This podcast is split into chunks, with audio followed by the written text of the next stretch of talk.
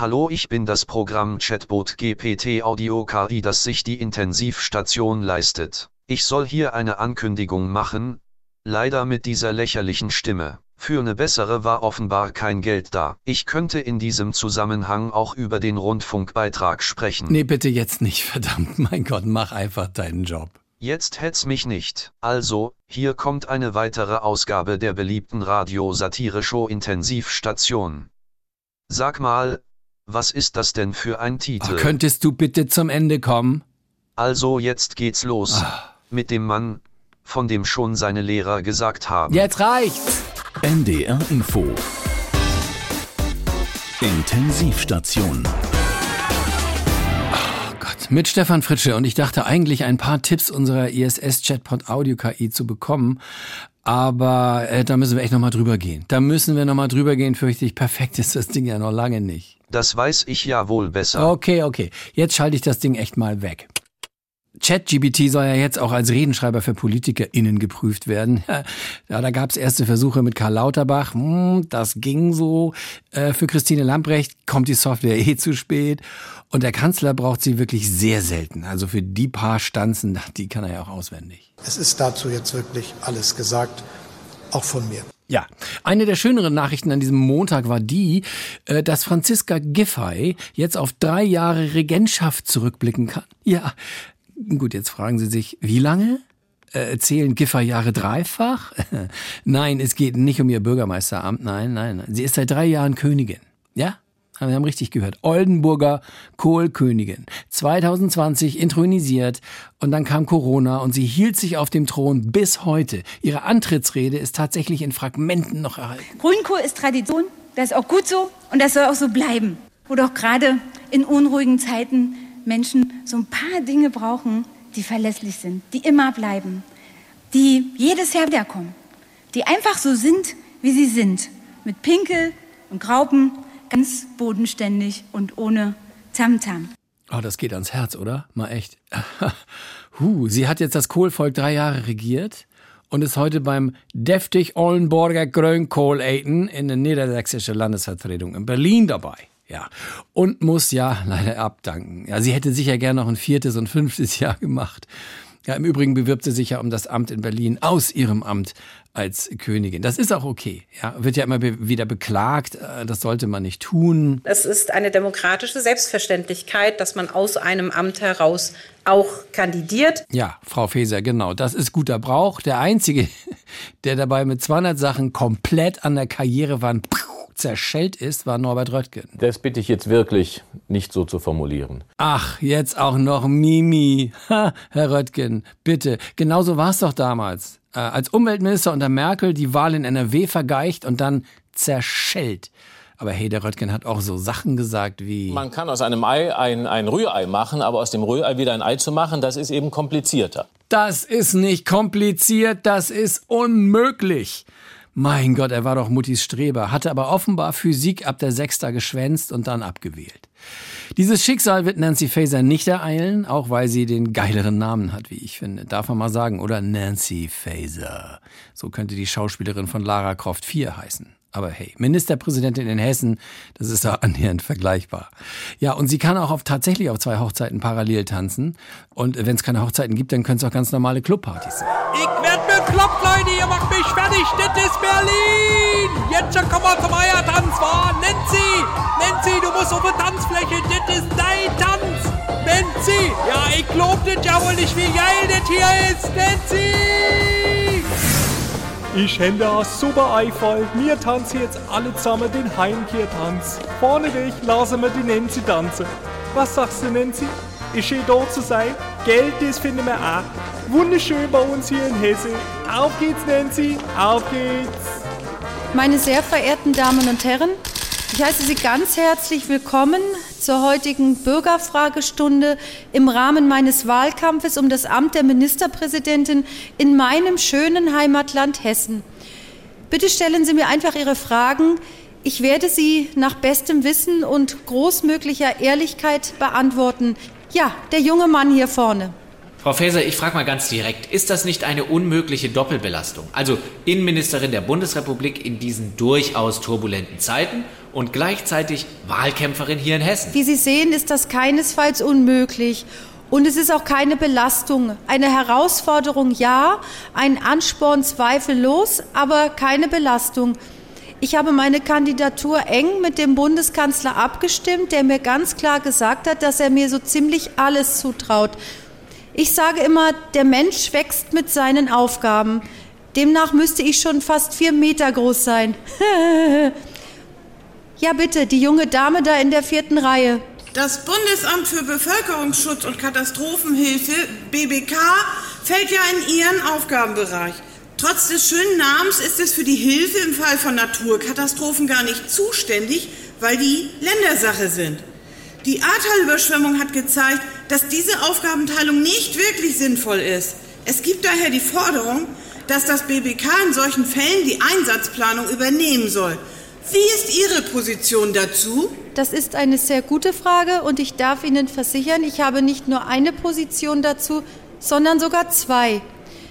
In meiner jetzt noch Funktion als Innenministerin bin ich absolut dafür, die Kompetenzen der BBK um den Bereich der Umwelt- und Naturkatastrophen zu erweitern.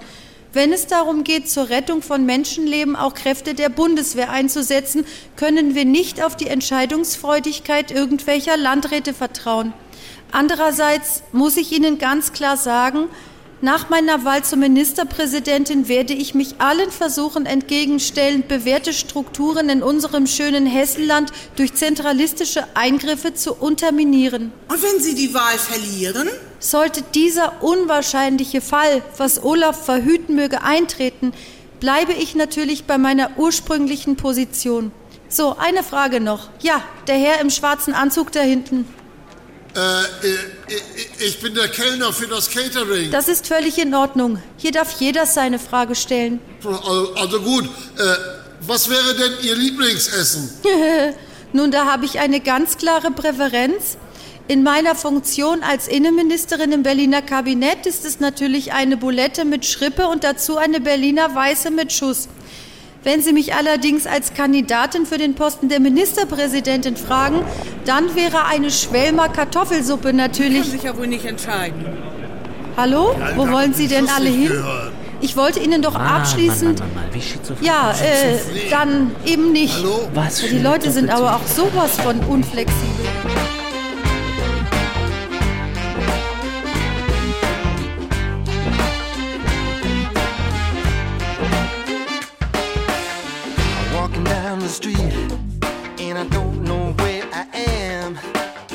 Just getting time before the show. Do I take a left or do I take a tram? Then I look into the window of a vintage store.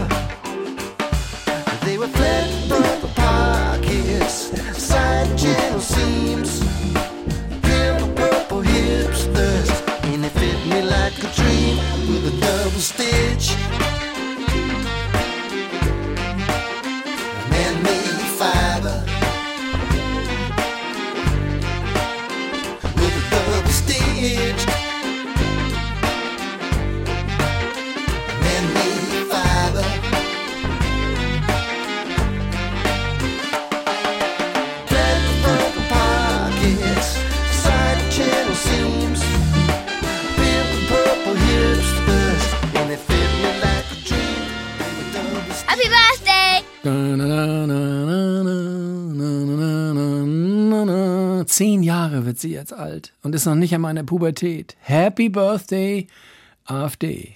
Und Sie wissen doch, wenn man so richtig alt wird, ja, dann reimen einem die Freunde und Verwandte ein schlechtes Gedicht. Die AfD wird nun zehn Jahre.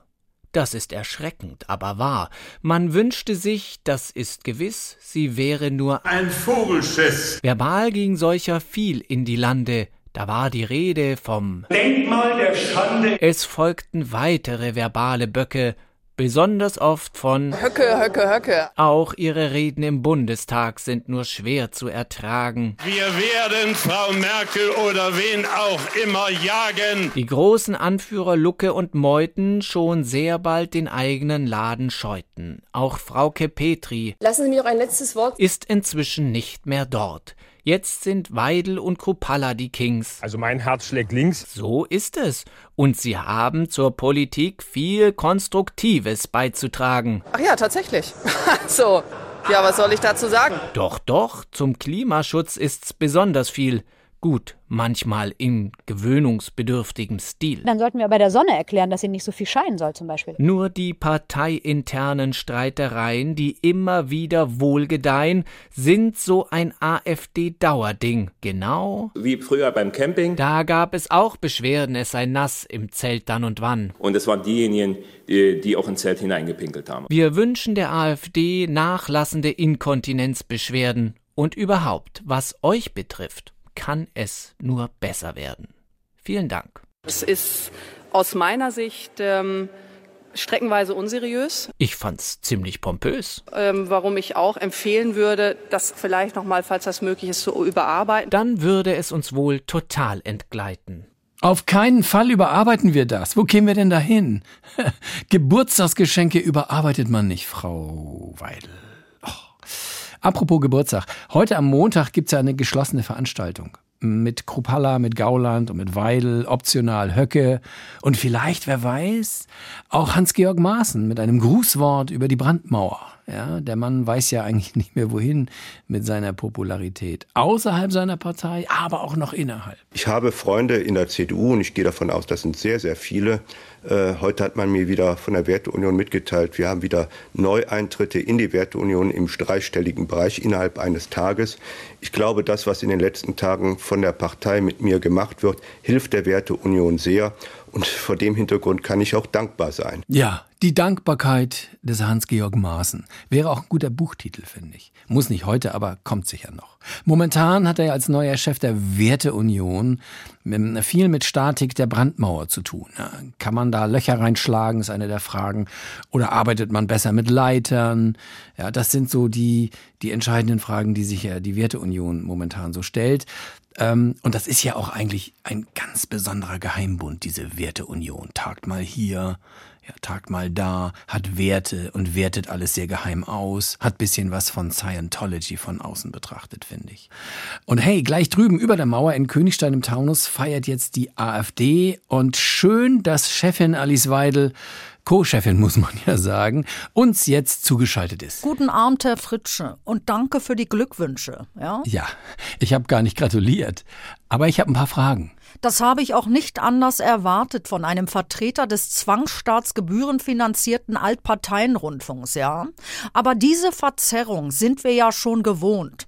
Und trotzdem konnten auch Sie es mit noch so viel lügenpresserischer Tendenzberichterstattung nicht verhindern, dass die AfD nach nur zehn Jahren auf dem Weg zur Regierungspartei in Ostdeutschland ist. In Sachsen, Brandenburg und Thüringen. Frau Weidel, das Einzige, was an Ihrer Aussage stimmt, ist, dass diese drei Bundesländer tatsächlich in Ostdeutschland liegen. Sehen Sie, die AfD ist nämlich gar nicht der Haufen Lügner und Geschichtsfälscher, als den sie uns immer hinzustellen versuchen. Und das ist der AfD durch mich gelungen, zu zeigen, dass wir gar nicht so sind, wie wir sind. Dadurch werden wir für immer mehr Unzufriedene in dieser Gesellschaft wählbar. Und deshalb sitzen wir in 15 von 16 Länderparlamenten, zum zweiten Mal im Bundestag, stabil zweistellig und stärkste Kraft in Sachsen, noch vor der CDU.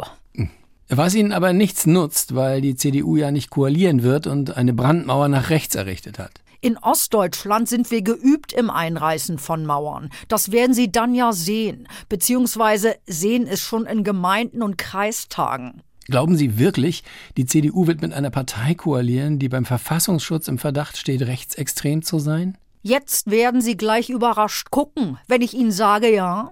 Die AfD ist in der Tat eine extreme Partei, weil wir das Grundgesetz extrem verteidigen. Gegen Merkel-Diktatur, Scholzokratie und was noch so kommt, wenn wir eines Tages an die Macht kommen. Das F in AfD steht für Verfassungstreue. Aber Scherz beiseite.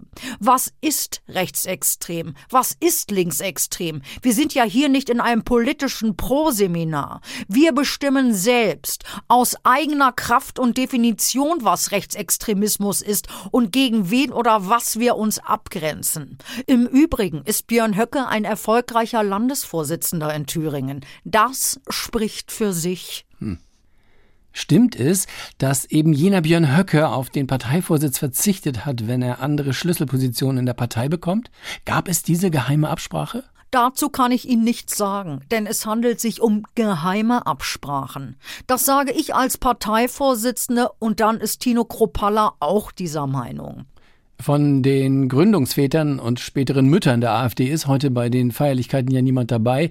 Deshalb haben wir einen Überraschungsgast für Sie, Frau Weidel. Ihre Vorgängerin im AfD-Co-Vorsitz, Frauke Petri, ist hier im Studio. Hallo. Du meine Güte. Bevor ich gleich wieder unterbrochen ich werde. Ich habe dich nie unterbrochen. Ich habe dich abgesägt. So wie du Lucke abgesägt also, hast. Äh, Brutal, rücksichtslos, ohne Würde. Und so wird Hacke dich absägen. Ja, Lieber ähm, heute als morgen. Wie kann man nur so voller Hass sein? Schau doch in den Spiegel. Ja. Wie gut, dass wir die Partei in letzter Minute vor dir gerettet haben. Unterbrich mich doch. Unterbrich mich doch. Du bist es nicht wert, von mir unterbrochen zu ja. werden. Da sieht man es. Hallo? Das freundliche Gesicht der AfD.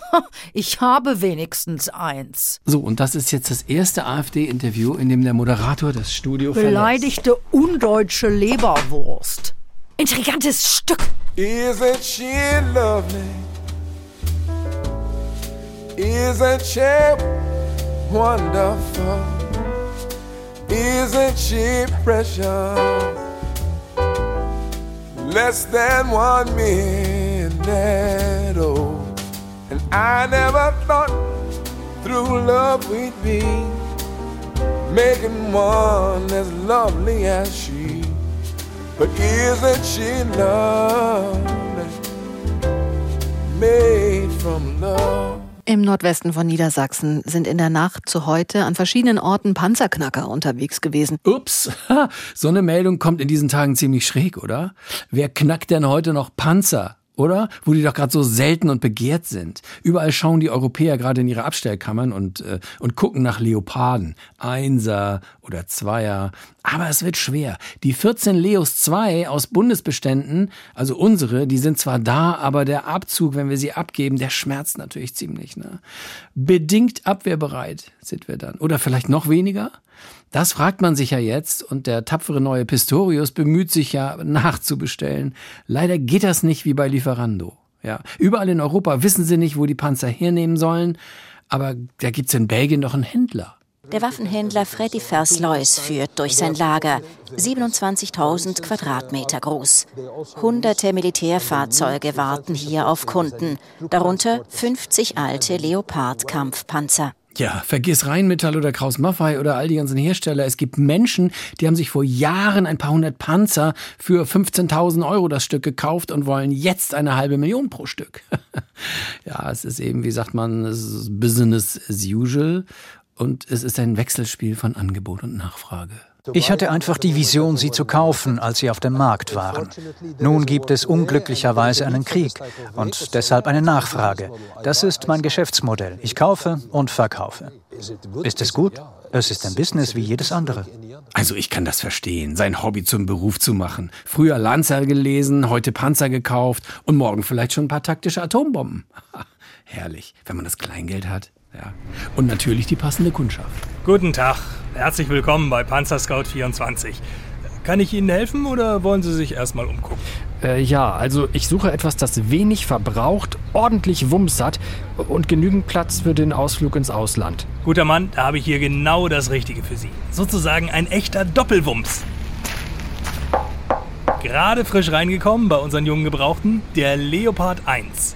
67er Baujahr, Diesel und hat knapp 800 Pferde unter der Haube. ah, der sieht nicht schlecht aus. Und was verbraucht der so? Auf 100 Kilometer im Gelände schlanke 400 Liter. Uff, okay. Und was passt in den Tank? Knapp 800 Liter. Damit kommt man aber nicht so weit. Das stimmt wohl. Aber wenn er geklaut wird, wissen Sie auch, er kann nicht weit weg sein. Ansonsten alles top in Schuss. Der Motor schnurrt wie ein Kätzchen. H-Kennzeichen hat er auch und ist kaum was gelaufen. Ja, ist auch kein Wunder bei dem Verbrauch. Wie bitte? Äh, nichts, nichts. Ähm, Scheckheft ist gepflegt? Alles einwandfrei und lassen Sie mich gucken. Äh, jawohl, nur ein Vorbesitzer. Äh, Vorbesitzer. Das klingt doch alles ganz gut. Und bei dem Modell haben wir sogar noch das Premium-Raucherpaket eingebaut. Mit Aschenbecher und Anzünder für die Siegeszigarre nach dem Gefecht. Ah, das ist natürlich klasse. Wie sieht's preislich aus? Neupreis damals knapp eine Million Mark. Und ich mache Ihnen ein Top-Angebot. Für 500.000 Euro gehört er Ihnen. Hui, das ist aber eine Hausnummer. Haben Sie dann schon mal über unser attraktives Panzerleasing nachgedacht? Monatliche Rate 50.000 Euro, 70 Freikilometer und dreimal Schießen im Quartal. Ohne Anzahlung? Ohne Anzahlung, guter Mann. Plus ein Jahr Garantie auf Erstschäden. Raketenbeschuss, Minenschäden und Systemfehler ausgenommen. Mhm. Dafür lege ich Ihnen noch eine Jahresmitgliedschaft bei den olivgrünen Engeln vom ADPC obendrauf. Mit dem integrierten Marderschutz. Das ist ein Wort. Und vielleicht noch einen Satz Schneeketten mit dazu? Hm? Brauchen wir nicht. Der hat serienmäßig schon ganz Jahresketten drauf. Ja, perfekt. Dann nehme ich ihn. Sehr schön. Das Vertragliche regeln wir später. Erstmal stoßen wir an mit einem schönen Glas Zielwasser.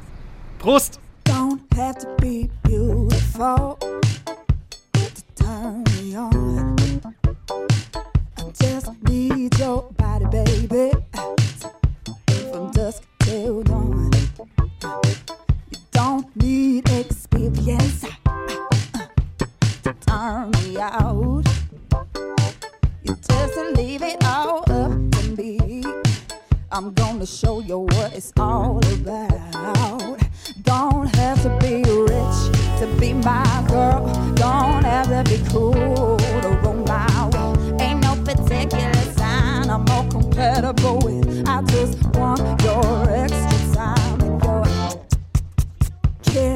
Intensivstation, die Radiosatire. Hey, schon aufgefallen? Die Butterpreise fallen. Ja.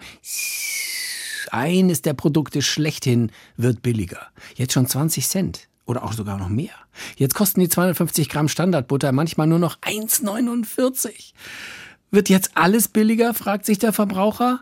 Antwort, nein. Nur dann, wenn du nur noch Butter konsumierst. Oder wie man früher sagte, gute Butter. Ja, gibt ja viele Gründe für billige Butter. China, Milchpreise, Absatzprobleme, Milchseen, Konsumentenzurückhaltung, Bock auf Margarine. Ja, früher gab's ja die europäischen Butterberge, an die man sich noch sehr schön erinnert, wenn man an Jahren etwas älter ist. Ja, die wurden ja einmal im Jahr gegen Milchseen ausgetauscht. Heute ist das alles bisschen komplizierter. Aber weil uns immer wieder Fragen erreichen, wann wird die Butter billiger, wie viel und kann man das vorhersagen, sagen wir, ja klar. Die Buttervorhersage, ausgegeben vom Haushaltsgeld. Das Tiefzinsgebiet über Europa schwächt sich ab. Von der EZB breiten sich seit dem Jahreswechsel steigende Zinsen über den europäischen Banken aus, aber im Tagesgeldverlauf ist der Einfluss nur vereinzelt spürbar. Warmer Geldregen von privaten Girokonten versickert weiterhin rasch in den Banken. An der Geldmassengrenze in den oberen Einkommensschichten können sich dennoch Vermögen auftürmen und in erneutem schweren Geldwittern entladen. Zusammen mit Ausläufern der weltweit verhärteten Fronten sorgt dies für turbulentes Preisgeschehen und eiskalte Krisengewinne. In den Staulagen vor den Kühlregalen verursachen in den nächsten Tagen fallende Butterpreise lokale Aufheiterungen bei Käufern. Gleichzeitig droht stark Aufregen in Lobbyverbänden der Milchwirtschaft. Auch andere Branchenvertreter schwimmen auf den Inflationswellen der Krokodilstränenüberschwemmung weiterhin bis in politische Höhenlagen mit. Das Klima der Verunsicherung bei den Verbrauchern löst in niederen Beweggründen konstant stürmische Gier aus. Auf den Preistafeln ist daher weiterhin mit beliebigen Schwankungen zu rechnen. Verbreitet Versuche, die Schäfchen ins Trockene zu bringen. Gebietsweise auch starke Habsucht und niedergeschlagene Kunden mit nur gelegentlich aufgehellter Miene. Die weiteren Aussichten wenige sonnige Regalabschnitte, insgesamt bleibt überwiegend der Mond preisbestimmend.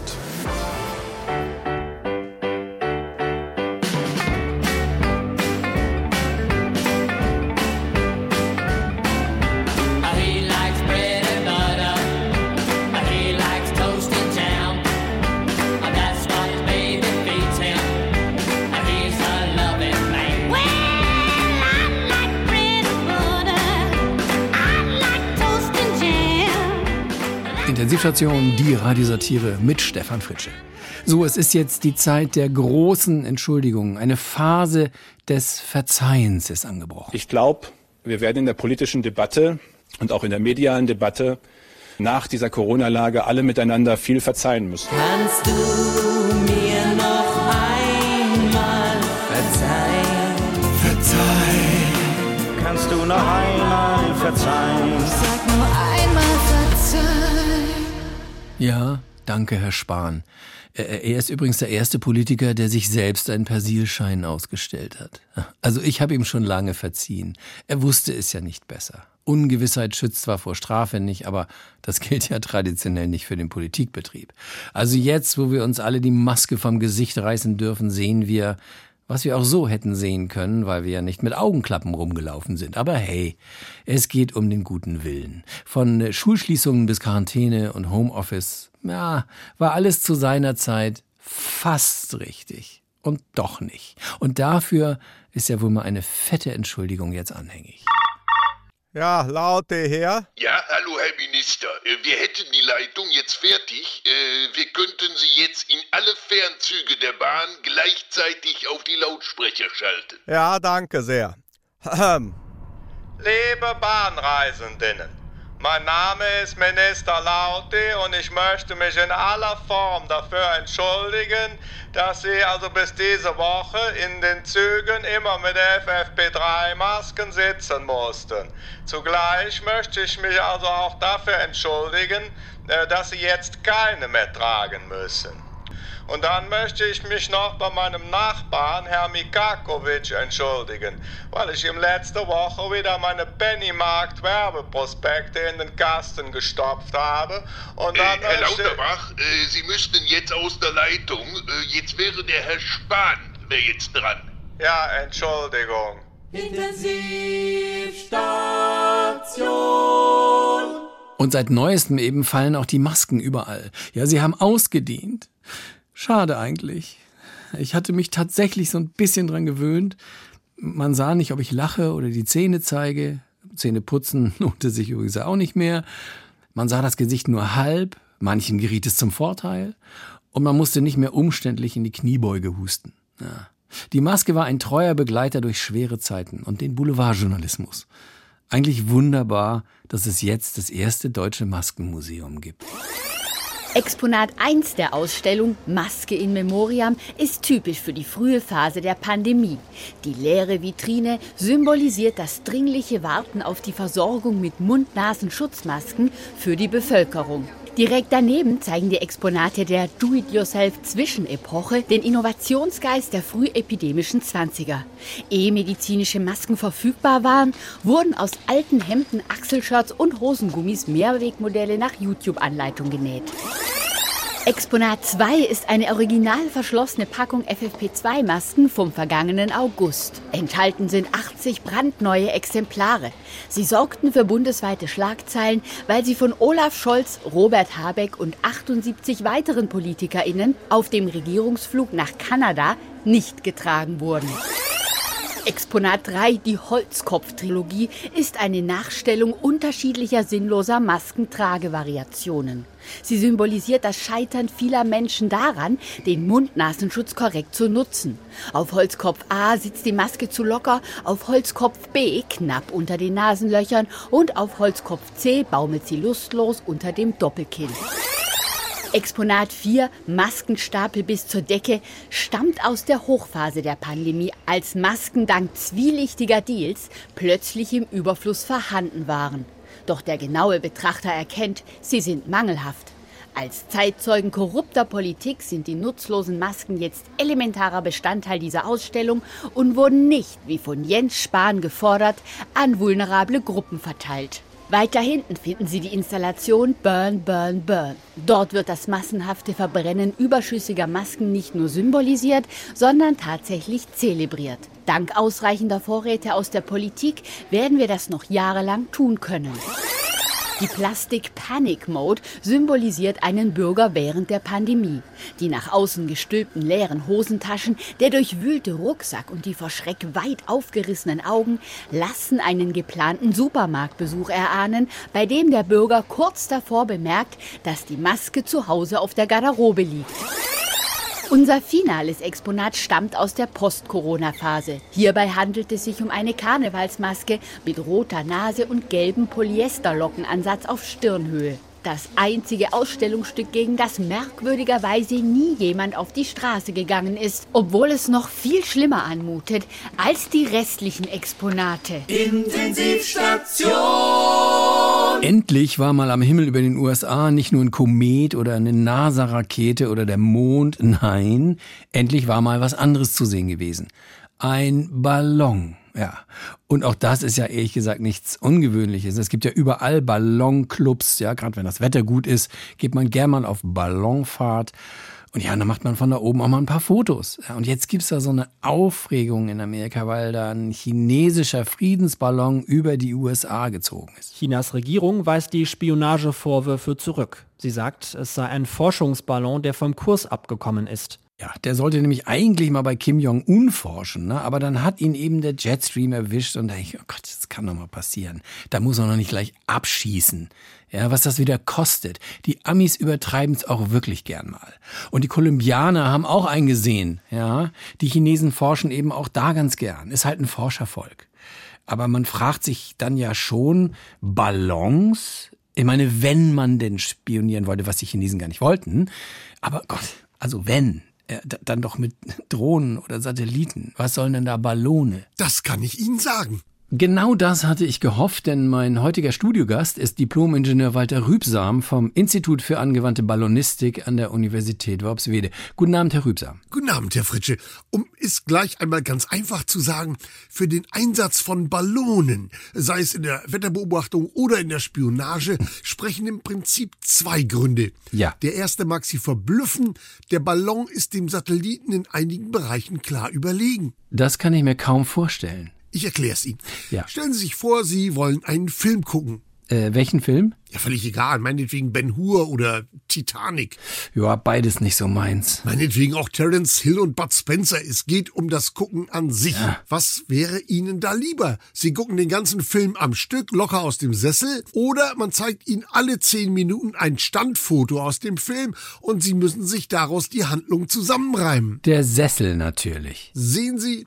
Und so ist es auch mit Satellit und Ballon. Mhm. Der Satellit saust um die Erde über ihrem Spionageobjekt, taucht er nur für einen Moment auf, macht ein Foto oder auch mehrere und schwupps ist er auch schon wieder weg bis zum nächsten Überflug. Ja. Der Ballon hingegen zieht in aller Ruhe über ein Gebiet weg. Sie können Bewegungen und Abläufe im Auge behalten und Aha. so die Infrastruktur analysieren. Ja, das leuchtet ein. Und äh, was ist der zweite Vorteil? Haben Sie schon mal einen Satelliten in eine Erdumlaufbahn gebracht? Also in letzter Zeit nicht. Kein Wunder, das ist nämlich ein sehr teurer Spaß und klappt ja auch nicht immer. Dabei fällt mir ein wunderbarer Witz ein. Warum hat der letzte chinesische Spionagesatellit seine Umlaufbahn nicht erreicht? Das weiß ich nicht. Weil 20.000 Chinesen zu spät auf die Wippe gesprungen sind. ja, sehr komisch. Also Sie wollen sagen, Spionage mit Ballonen ist erheblich billiger? Genau so ist es. Deswegen verwendet man ja auch immer noch Wetterballone. Ah. Zuverlässig, leicht zu bedienen und relativ kostengünstig.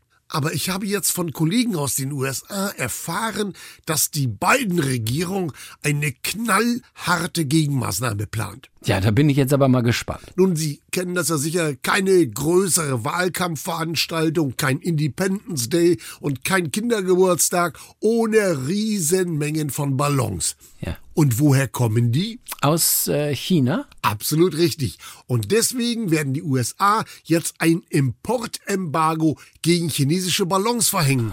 So lange, bis die mit ihren Spionageflügen aufhören.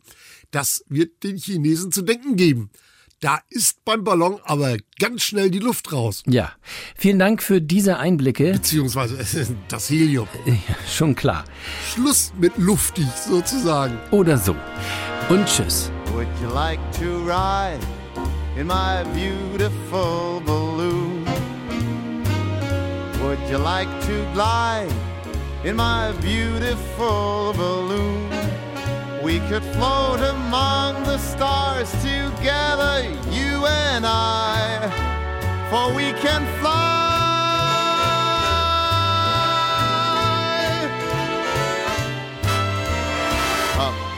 Up, and away, my beautiful, my beautiful balloon.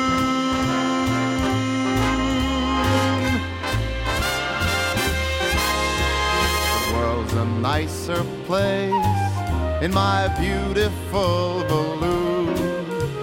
It wears a nicer face in my beautiful balloon. We can sing a song and sail along the silver sky, for we can fly.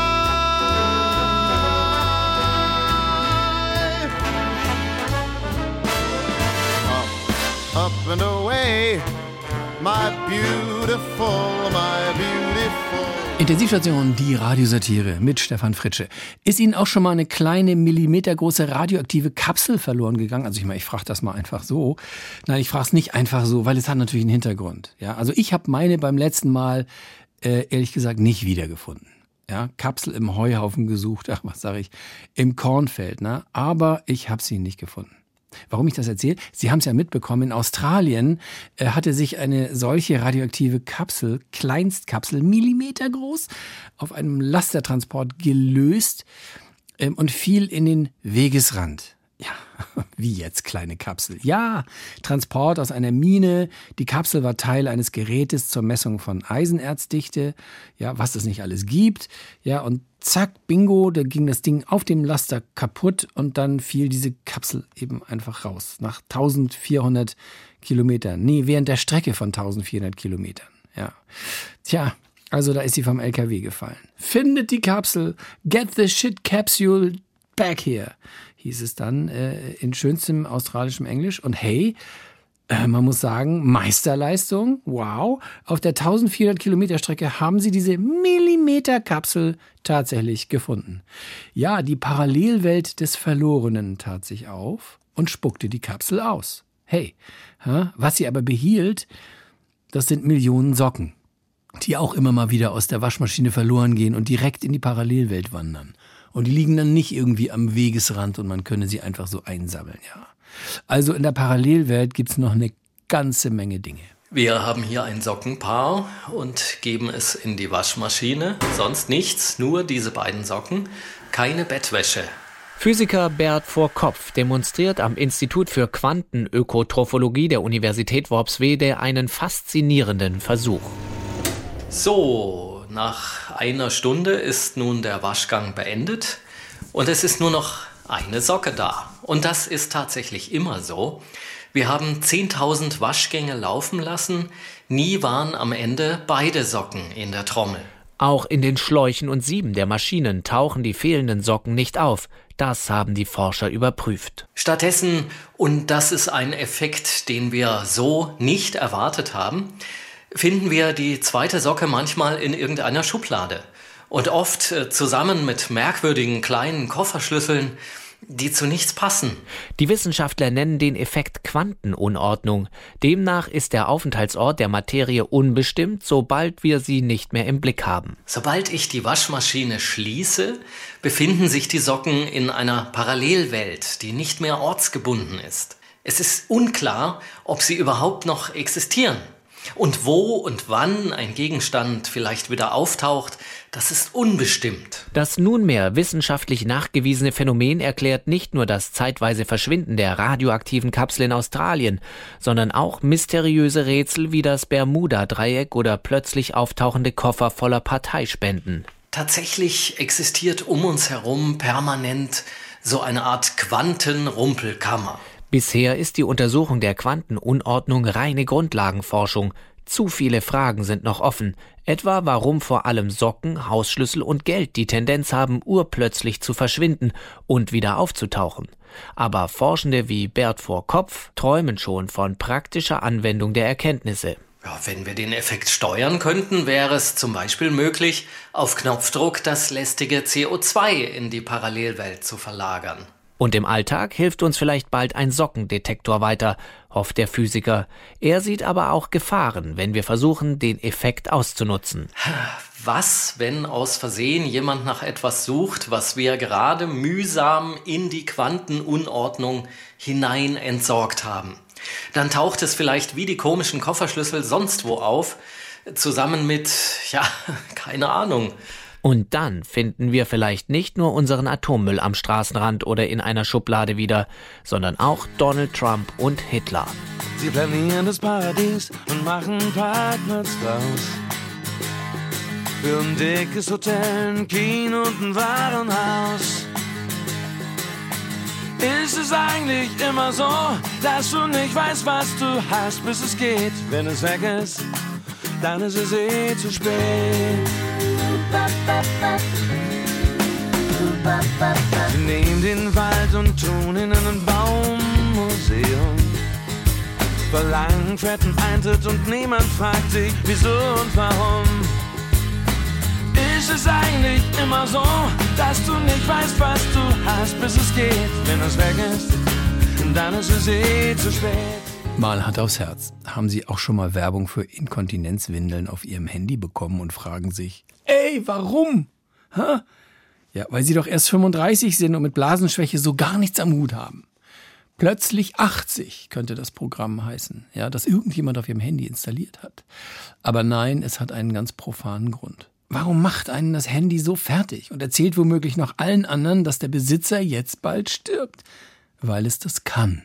Und das schmerzt tierisch. Aber dieser Schmerz, der macht kreativ. Und ich lasse mir doch von meinem dämlichen Handy nicht erzählen, wie alt ich bin. Es ist der 30. Januar, als Oliver L. aus Flensburg völlig überraschend von seinem Smartphone eine Werbung angezeigt bekommt, die ihn hart trifft. Ich bin Anfang 40, Familienvater mit zwei Töchtern, Chantal und Mariella, und halte mich eigentlich für einen Mann in der Blüte seines Lebens. Und neulich scroll ich so durch Instagram durch und da wird mir eine Werbung angezeigt für Seniorensport fit bleiben mit Stuhlgymnastik.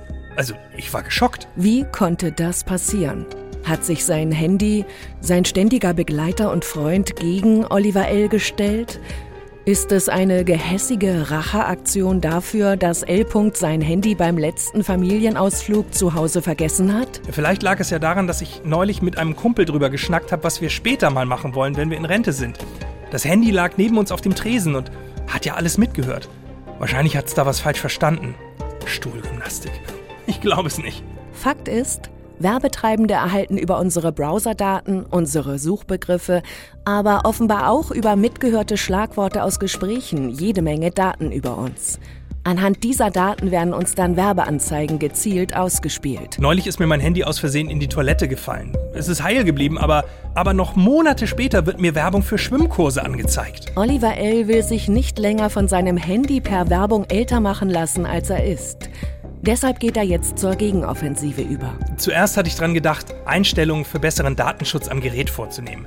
Aber danach habe ich Werbung für Senioren-Handys bekommen. Deshalb passe ich jetzt meine Sprache an, Digga chill erstmal meine Base und. und. Uh.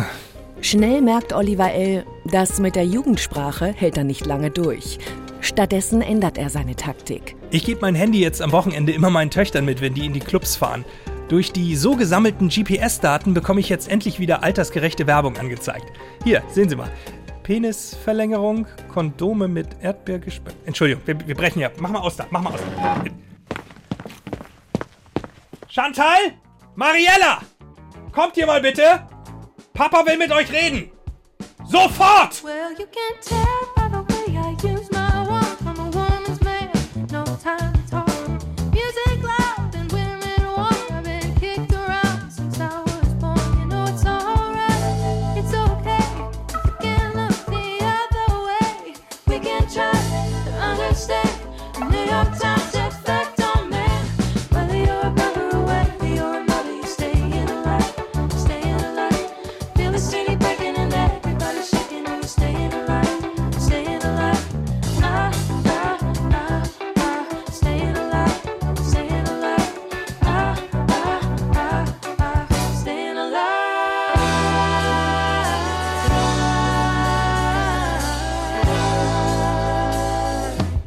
Intensivstation, die Radiosatire. Im Karneval ist eine der lustigsten und angesehensten Veranstaltungen die Verleihung des Ordens Wider den tierischen Ernst des Aachener Karnevalsvereins.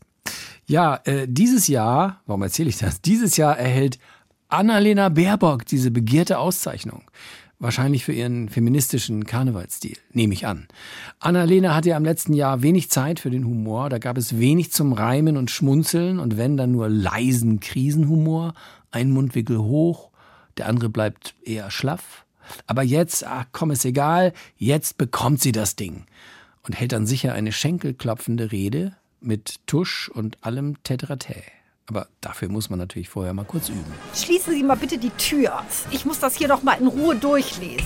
Im Europarat kann ich mir einen Patzer leisten, aber nicht beim Orden wieder den tierischen Ernst. Was war das denn? Ach so, schon die erste Poente. Hat aber gar nicht dagestanden. Also, was haben die mir denn da für meine Büttenrede aufgeschrieben? Ich selbst hab ja nicht allzu viel sichtbaren Humor geht diese Tuschmaschine jetzt jedes Mal los wie ein Rauchbälder, wenn eine Poente aufsteigt. Boah, Humor kann aber auch ganz schön nerven. Ich mach jetzt einfach mal die Batterie raus. Ich mag's nämlich nicht, wenn ich ständig unterbrochen werde. Also, was steht denn hier? Liebe Närrinnen und Narren, liebe Öscherinnen und gegenderte Öscher. Viele wundern sich vielleicht, dass ich wegen Ukraine und Krise trotzdem heute Abend hier bin vor Ort. Ich sage aber, lieber befinde ich mich im Karneval als im Krieg. Nee, den Satz könnt ihr gleich mal streichen. Nachher heißt es wieder, ich befinde mich gern im Krieg, aber noch lieber im Karneval. Das stimmt ja beides nicht. Weiter. Ich finde, dass es gerade auch in schwierigen Zeiten Humor braucht. Denn Humor kann auch eine Waffe sein. Und davon können wir ja gar nicht genug liefern. Ha, da schreibe ich mal dran, klären, ob mit genug Liefern Waffen oder Humor gemeint ist.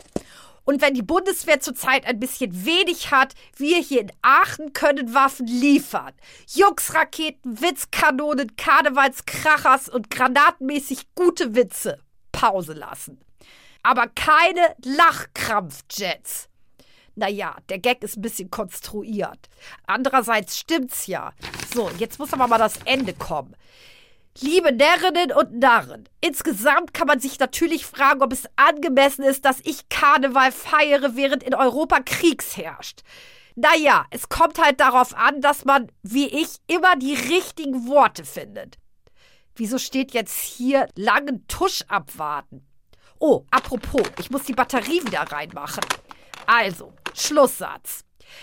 Ich bin ja erst die achte Frau unter dieser Narrenkappe, die in diesen Zeiten eine schwierige ist. Und deshalb sage ich, ich darf gerne zu Ritterin geschlagen werden, aber nicht die Ukraine von Russland. Wieso springt denn jetzt diese Tuschmaschine nicht an? Ja, ich komme! Das war die Intensivstation, auch heute wie immer mit bitteren Erkenntnissen. Wir werden älter werden, das ist äh, biologisch nicht zu verhindern. Mhm. Gut, das müssen wir jetzt erstmal sacken lassen. Ansonsten sage ich Danke an alle, die heute dabei waren, wie Katinka Jeckel, Peter Stein, Torben Pölz, Stefanie Ray, Antonia von Romatowski als Nancy Faser und Alice Weidel und Annalena Baerbock, Richard Berkowski, Britta Lammert, Axel Naumer, Uli Winters, Marco Grün und in der Technik Christian Besicke. Mehr Satire in unserer Schwestersendung Extra 3 rund um die Uhr auf x3.de. Hier im Studio war Stefan Fritsche. Das reicht jetzt aber auch. Ja, witzig. Ey, wir müssen an unserer KI echt nochmal was machen, Leute. Das nervt ja so höllisch. Tschüssikowski und leck mich am Arsch. Jetzt reicht's. Bis nächsten Montag auf der breiten Seite des Lebens.